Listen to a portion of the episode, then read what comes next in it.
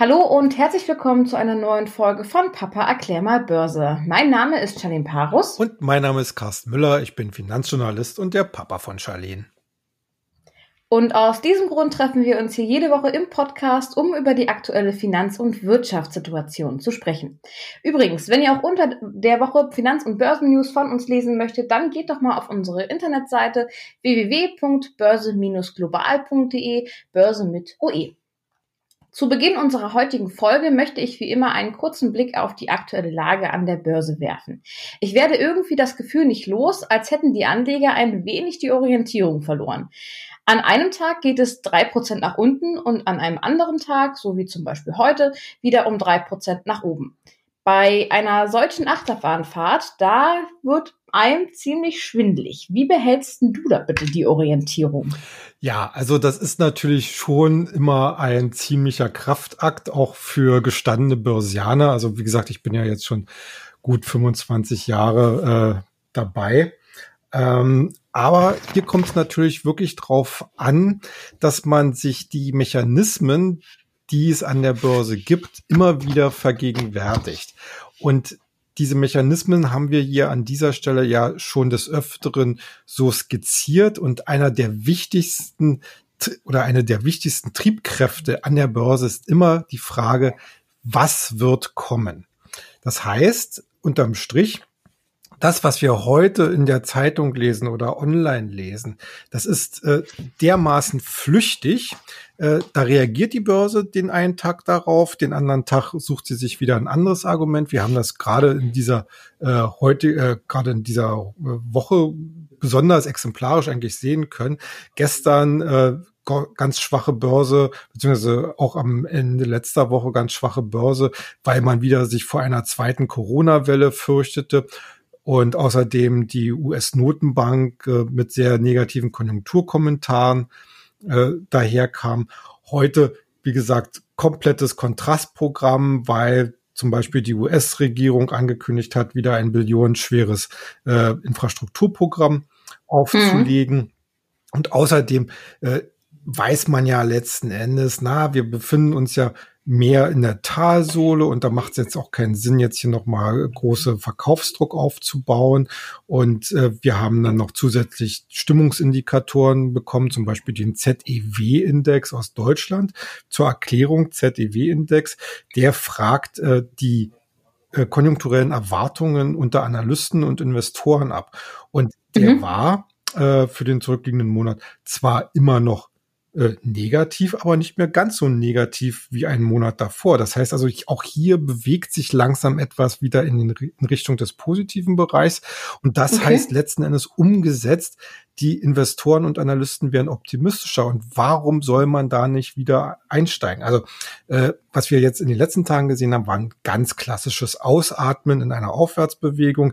Das, also ich sag's wirklich mal so, alles, was ihr lest über eine mögliche Bärenmarkt-Rallye oder sonst was, könnt ihr einfach vergessen. Wir haben einen ganz klaren, äh, einen, einen ganz klaren Trend, der zumindest auf die alten Hochs möchte. Wie es mhm. da von dort aus weitergeht, das kann ich natürlich jetzt auch nicht prognostizieren, bin ja kein Kaffeesatzleser. Aber äh, wir werden es erleben. Im zweiten Halbjahr werden sich auch die konjunkturellen Rahmendaten Stück für Stück für Stück verbessern. Und das wird die Börse, die halt immer in die Zukunft schaut, äh, entsprechend aufgreifen. Und damit eine charttechnische Aufwärtsbewegung gesund bleibt, also nicht aus dem Ruder läuft im Sinne einer mhm. Übertreibung, muss es auch immer wieder Tage, von mir aus auch Wochen geben, wo einfach mal Gewinne mitgenommen werden, wo die Kurse ein bisschen äh, schwächeln, damit einfach auch den Nachzüglern, und davon gibt es momentan noch immer ganz viele, einfach eine Gelegenheit bekommen, jetzt auf den fahrenden Zug nochmal aufzuspringen. Okay, ähm, heute wollen wir uns mal mit dem Thema Technologiewerte ein bisschen stärker beschäftigen und zwar ähm, um konkrete Einzelwerte. Äh, hier sorgt ja aktuell ein guter Bekannter namens Tesla für reichlich Schlagzeilen. Naja, obwohl, kann man eigentlich zu Tesla sagen, dass der in diese Kategorie passt? Schließlich bauen die ja immerhin noch Autos, oder? Das ist wohl wahr, aber äh, Tesla grenzt sich auch beim Autobau äh, ganz im Wesentlichen eigentlich von dem ab, was wir so als klassische Automobilindustrie bislang erlebt haben und noch erleben. Also wenn man sich zum Beispiel die deutschen Hersteller wie Volkswagen, Daimler, BMW anguckt, die haben zwar alle begriffen, wohin der Trend geht, aber Tesla ist den äh, gerade im Bereich E-Mobility, weil Tesla ist ja E-Auto-Pionier, äh, mhm. äh, von der Entwicklungsarbeit her zwei bis drei Jahre voraus. Und das Spannende bei Tesla ist, und deswegen äh, passt das ja auch sehr schön äh, in dieses Technologiethema. Tesla ist weit mehr als nur ein Autobauer. Also ich kann das jetzt mal einfach so aufzählen. Äh, Tesla ist im, äh, wie gesagt, äh, die machen äh, zum Beispiel Software, eigene Software, ist als Energieversorger unterwegs, als Batteriehersteller, als Chiphersteller.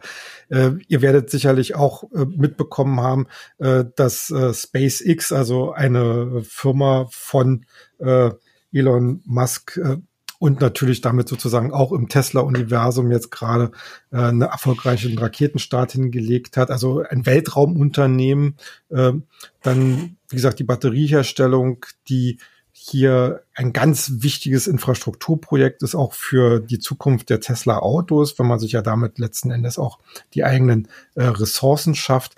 Also Tesla ist weitaus mehr als der klassische Autobauer, sondern hat im Endeffekt das begriffen, was wir auch an dieser Stelle schon mal erwähnt haben.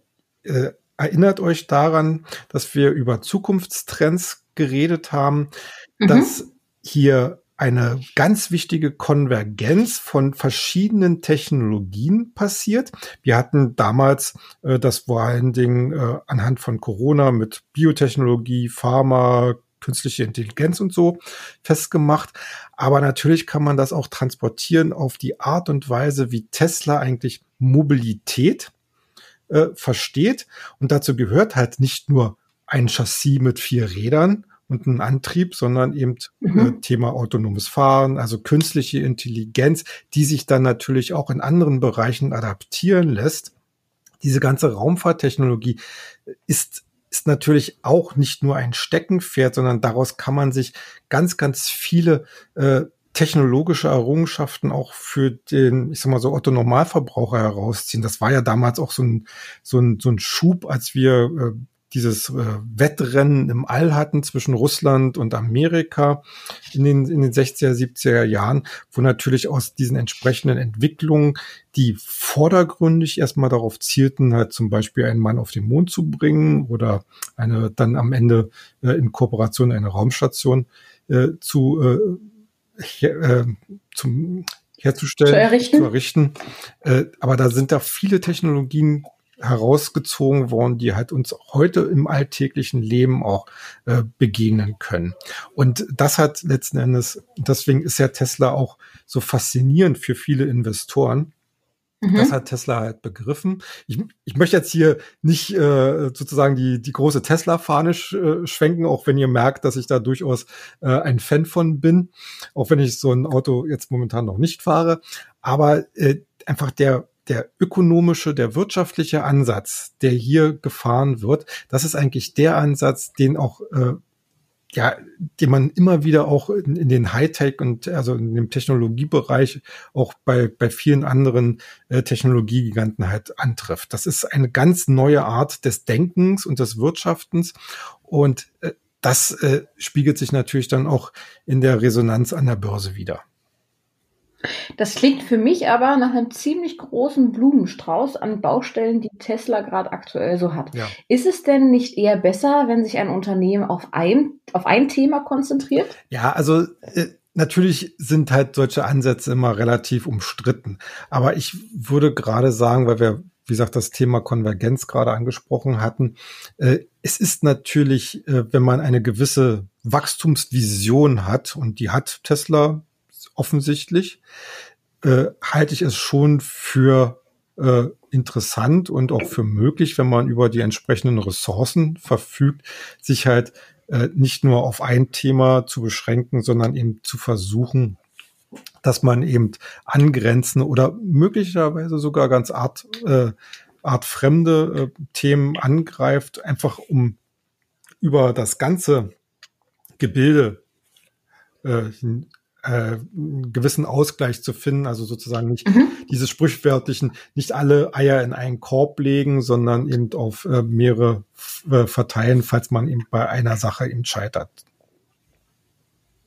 Gibt es denn noch andere Beispiele, die auch solche Ansätze verfolgen? Oh ja, auf jeden Fall. Also wie gesagt, äh, ganz klassische äh, Technologiewerte oder Internetwerte, die man äh, jetzt schon kennt. Also nehmen wir mal einfach Google äh, oder die Muttergesellschaft Alphabet.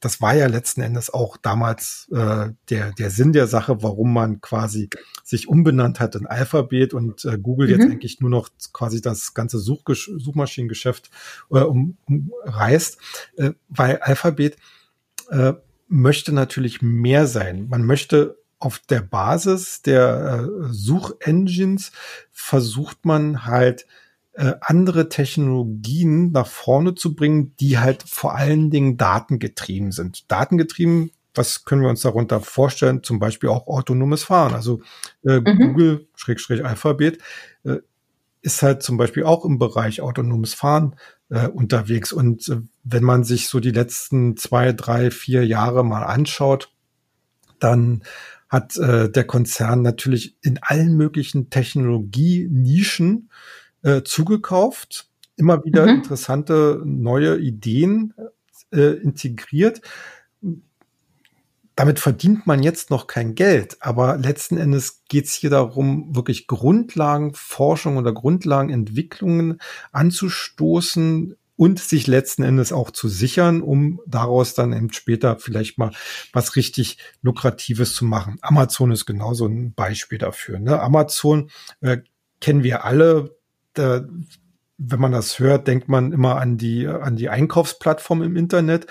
Mhm, ähm, genau. aber Amazon verdient immer mehr sein Geld zum Beispiel mit Cloud-Diensten. Ne? Die machen, okay. die machen aktuell machen die zwar noch eher so 12 bis 15 Prozent äh, am, am Umsatz aus. Aber immerhin. Äh, mit, mit steigenden äh, Zuwächsen. Ne? Mhm. Aber äh, wenn man sich zum Beispiel die Quartalzahlen vom, vom ersten Quartal anschaut, ne, da hat, äh, da haben die Umsätze im, im Cloud-Geschäft um fast ein Drittel zugenommen. Äh, die, der Gewinn konnte sogar um 40 Prozent gesteigert werden. Das war das die wachstumsstärkste Sparte. Also Amazon weiß, äh, seine Technologie, die man im E-Commerce hat, das ist ja nichts Originäres. Also das kann jeder gute Programmierer mehr oder weniger äh, nachvollziehen, also eine, eine Einkaufsplattform zu schaffen. Ne? Äh, viele Konsum, äh, äh, ja ganz klassische Konsumgiganten versuchen halt jetzt doch nach und nach auf den E-Commerce-Zug aufzuspringen. Walmart ist zum Beispiel äh, äh, sehr aktiv, weil man einfach merkt, dass das ganz klassische stationäre Geschäft, das äh, funktioniert nicht mehr so reibungslos, deswegen versucht man halt ins Digitalgeschäft zu kommen. Übrigens äh, ist das ist das eine ganz interessante Entwicklung. Äh, die die klassischen Konsum äh, äh also ähm, ähm, Filialhändler, die klassischen Filialhändler wie Walmart, versuchen ins Digitalgeschäft zu kommen und Amazon versucht langsam ins stationäre Geschäft zu kommen. Also man mhm. bewegt sich sozusagen aneinander vorbei in die jeweilige Gegenrichtung. Aber, mhm. aber mit anderen Strategien teilweise. Ja, ja. Ne? Ich glaube, von Amazon hatte ich mal von so einem Selbstbedienungsladen, genau. der vollautomatisiert funktio äh, ja, funktionieren soll, gelesen. Ist ja was ganz anderes als so der klassische Supermarkt, den wir kennen. Ne? Das, das auf jeden Fall. Das ist ja auch das, das letzten Endes das Spannende, dass äh, Amazon zum Beispiel versucht, seine äh, Verkaufstechnologien die man im Internet äh, jetzt inzwischen ausgefeilt hat, äh, eben versucht auch in den stationären Handel zu bringen. Aber natürlich weiß eben Amazon, hier äh, ist die Konkurrenzsituation deutlich größer. Deswegen versucht man zum Beispiel das Cloud-Geschäft eben so nach vorne zu treiben. Da gibt es zwar auch große Konkurrenten wie SAP und Microsoft, aber das ist immer noch ein Markt, der noch ganz am Anfang äh, steht und man weiß auch aus der Vergangenheit, die sogenannten Early Adopter, also, also die, die frühzeitig in solchen jungen Markt reingehen und eine entsprechend signifikante Größe erreichen, das werden sicherlich auch die Gewinner in den nächsten Jahren sein. Äh, ein Wert, darf man natürlich jetzt hier bei dieser Aufzählung nicht unerwähnt lassen. Und das ist Apple. Mhm. Apple mhm. kennen wir alle, iPhone, iMac, wie auch immer. Das Interessante bei dem Unternehmen ist nicht nur, dass man sich auch versucht, in anderen technologischen Bereichen äh, zu engagieren und auszuprobieren, sondern dass sich Apple tatsächlich versucht, innerlich zu wandeln, weg von der klassischen Software-Hardware-Kombination hin zu mehr Dienstleistung. Äh, die, die Gadgets, die Apple anbietet, äh, Stichwort zum Beispiel auch die Apple Watch. Ne, ganz, mhm. ganz klassischer Bereich. Apple Watch, aber auch die Dienste wie Apple Music oder ähm, Apple äh, Pay. Apple Pay und, und Streaming, äh, also Apple TV.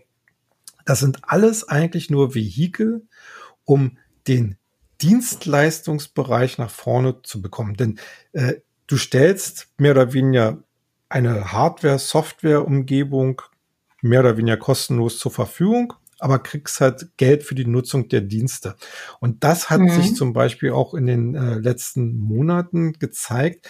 Hier wächst Apple am stark, mit am stärksten okay. im Dienstleistungsbereich. Und äh, da erfindet sich eigentlich ein Unternehmen nochmals neu. Das ist eigentlich eine sehr, sehr spannende Angelegenheit. Äh, wir, wir hatten, wir hatten das ja also gerade Apple ist ja da in der Hinsicht extrem beweglich. Ne? Wir erinnern uns oder beziehungsweise vielleicht die Älteren unter uns erinnern uns ja mal, äh, da gab es ganz, ganz früher den Macintosh, äh, das dann, dann stand Apple mal kurz äh, vor dem Aus, dann kam Steve Jobs wieder, äh, hat die Sache erst auf der PC oder beziehungsweise auf der, auf der Computerebene nach vorne gebracht und dann hatten sie diese komplette Neuerfindung durch das iPhone, wo man sich eigentlich zu einem mobilen Konzern äh, wandelte, also das mhm. Smartphone als Schaltzentrale weit über das Telefonieren hinaus entdeckte und förderte. Und jetzt kommt eigentlich so eine nächste Transformationsstufe eben weg. Äh, also Soft und Hardware werden immer die Grundlage bieten, äh, bilden. Das ist das äh, Brot- und Buttergeschäft. Aber das zukünftige Wachstum, und da wissen wir natürlich nicht, wie stark das und wie lange, lange das äh, gut gehen wird, wird aber trotzdem der Dienstleistungsbereich sein. Und da erwarte ich aber von, von meiner Warte aus eben noch sehr, sehr viel Positives. Hm.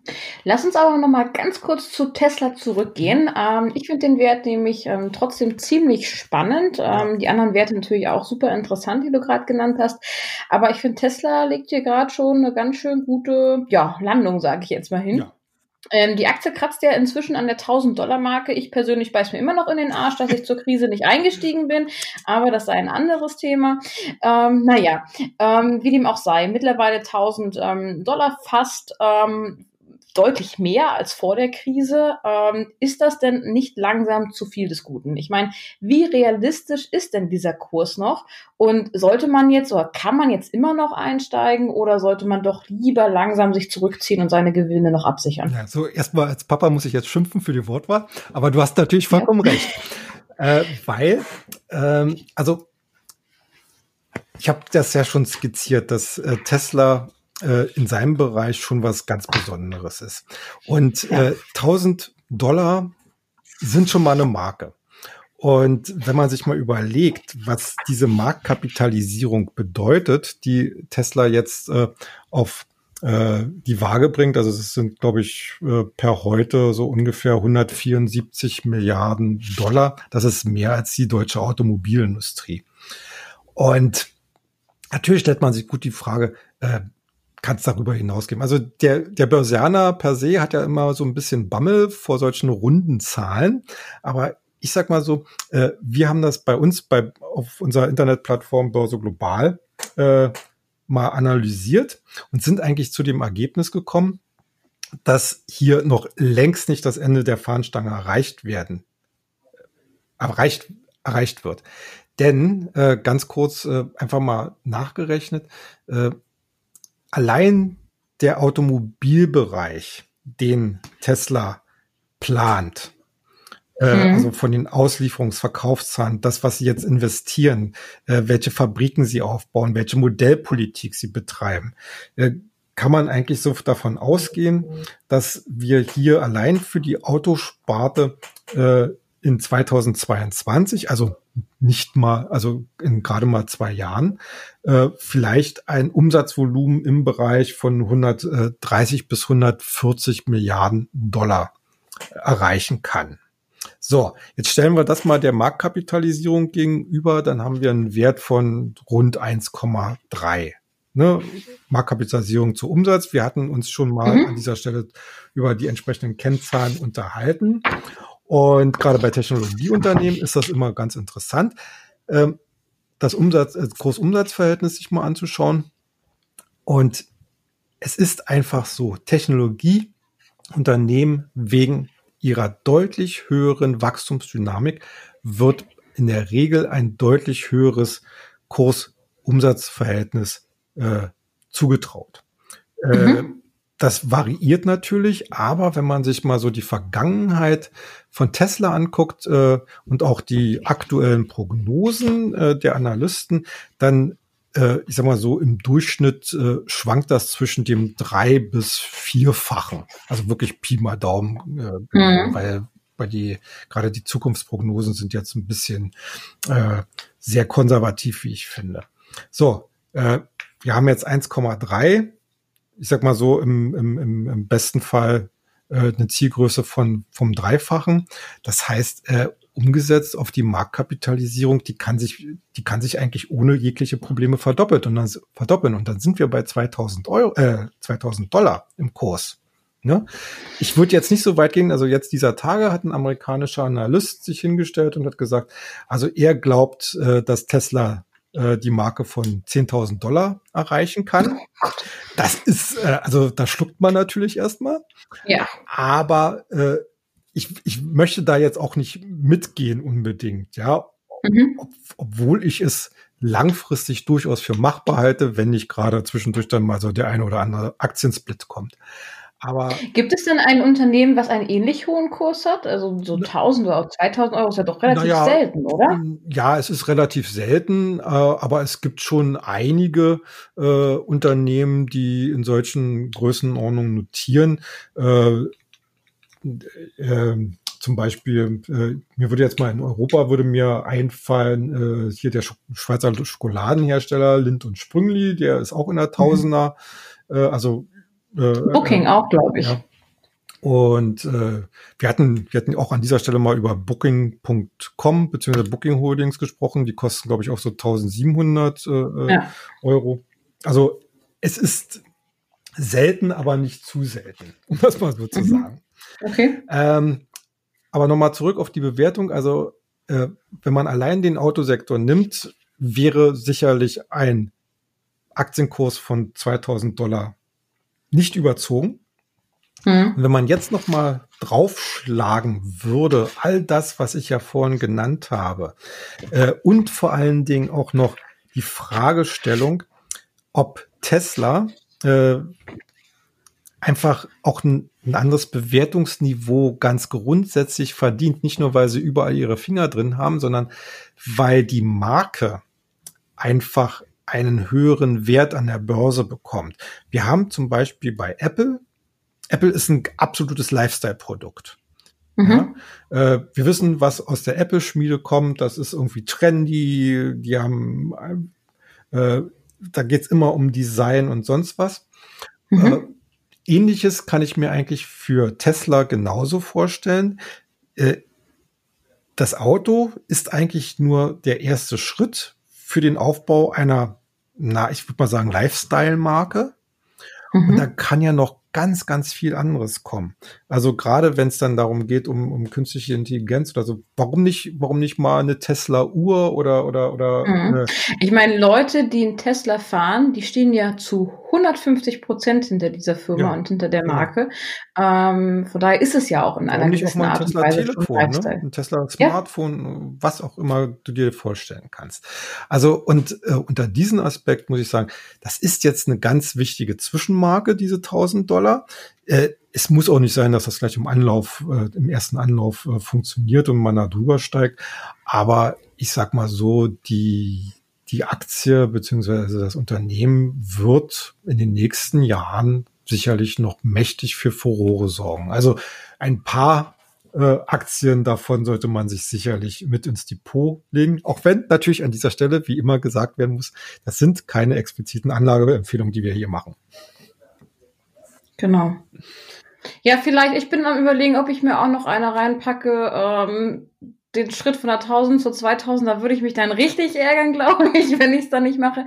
Von daher ein, zwei kann man vielleicht mal machen. Ist auch ja. ganz nett, wenn man da, ähm, glaube ich, sowas im Portfolio hat. Genau. Ähm, aber ja, was meinst du? Wird es noch mal kurz nach unten gehen? Ähm, kommen da noch mal Chancen zum Nachkaufen oder wird es nur noch nach oben gehen? Ja. Vielleicht.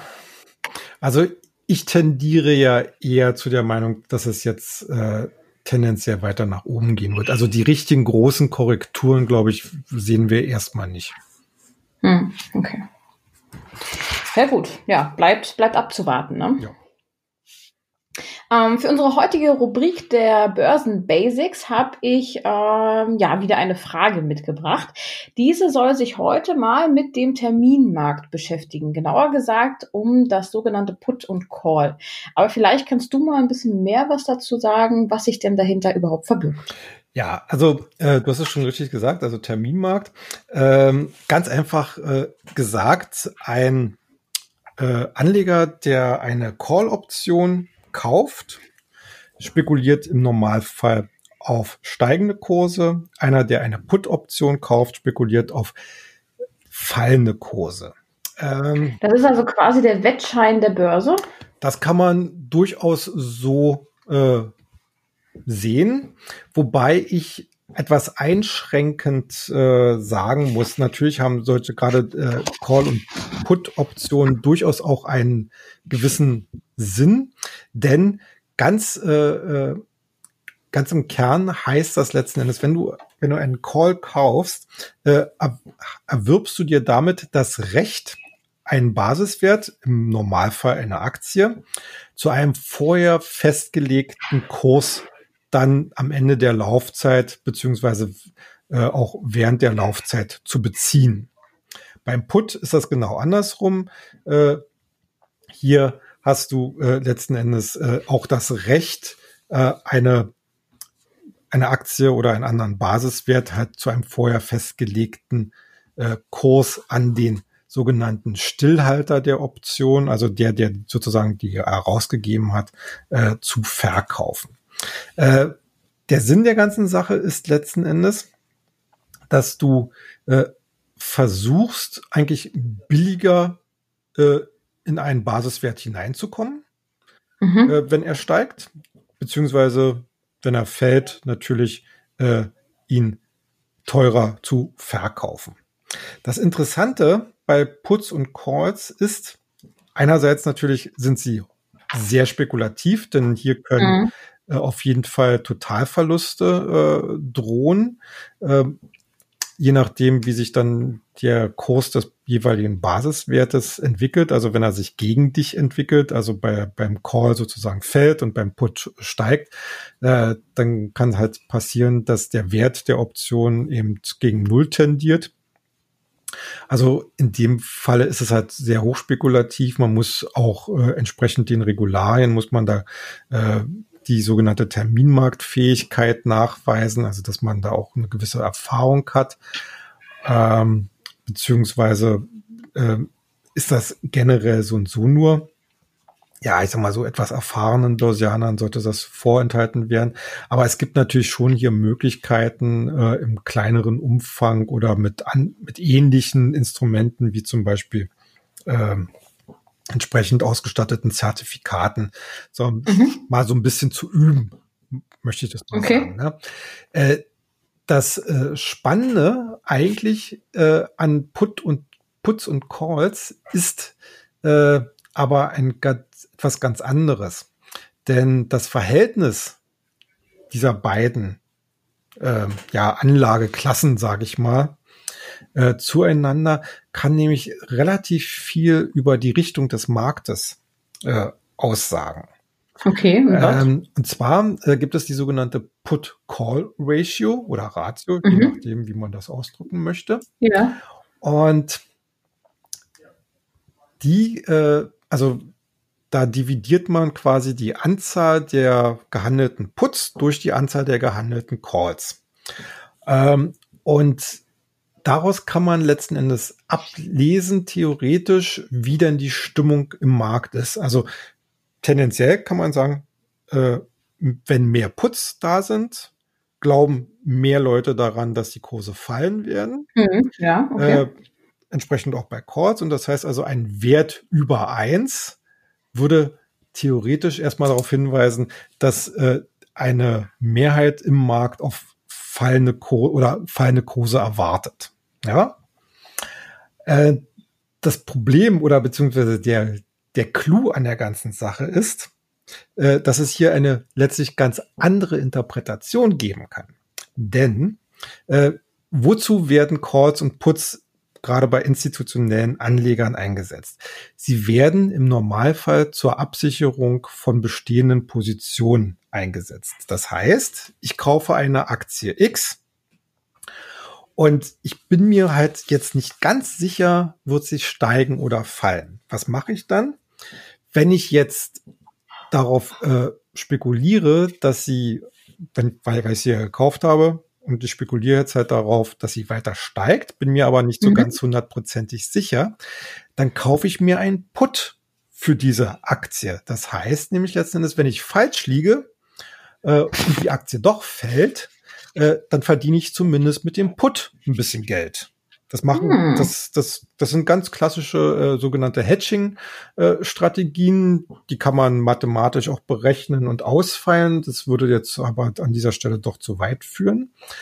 Aber äh, das Interessante daran ist, äh, wenn die äh, Put-Call-Ratio, ähm, ich sag mal, ich sag mal so, rückläufig ist, ja, mhm. also dass das äh, äh, wenig oder nee, äh, Entschuldigung, das war jetzt äh, das war jetzt leider äh, ein Irrtum. Also wenn es eine besonders hohe Put-Call-Ratio gibt, also mehr Puts als Calls, dann mhm. kann man eigentlich, äh, dann gilt das als sogenannter Kontraindikator und äh, dass hier Investoren drauf setzen, dass die Leute eben besonders deswegen viele Puts kaufen, weil sie eigentlich eher auf steigende Kurse äh, wetten und sich lieber und sich nur absichern wollen. Ja? Also das heißt, ah, okay. eine ja, steigende ja. Put-Call-Ratio könnte im Zweifel darauf hinweisen, dass der Markt eigentlich eher nach oben will. Eine ganz äh, äh verrückte Sache eigentlich, aber manchmal ist es an der Börse so, dass genau das Gegenteil eigentlich das Signal gibt, als das, was es dann äh, äh, als als ein Indikator tatsächlich ja. dann eben ausdrückt. Also mehr Putz, nicht äh, der Markt hofft auf, äh, auf fallende Kurse, sondern der Markt hofft auf steigende. So. Genau. Und dann werden die Putz okay. eigentlich immer nur als Absicherung. Genau. Ja. Ja, okay, ich verstehe. Ja. Okay, gut. Dann war es das wieder für heute. Ähm, wenn ihr Fragen habt ähm, zu dem Thema oder generell mal Sachen von uns besprochen haben möchtet, dann schreibt uns doch gerne eine E-Mail an info at börse-global.de, Börse mit UE, oder schreibt uns einfach auf Instagram oder Twitter, sind wir eigentlich überall vertreten, ähm, unter Papa erklär mal Börse oder mit dem Account Börse Global, könnt uns überall erreichen. Wir freuen uns immer, wenn ihr uns schreibt und nehmen eure Themen auch hier gerne im Podcast auf. Ja, ansonsten wünsche ich euch wie immer eine schöne Woche und ja, habt Erfolg bei euren Anlagen. Ja, macht's gut, bis nächste Woche. Ciao.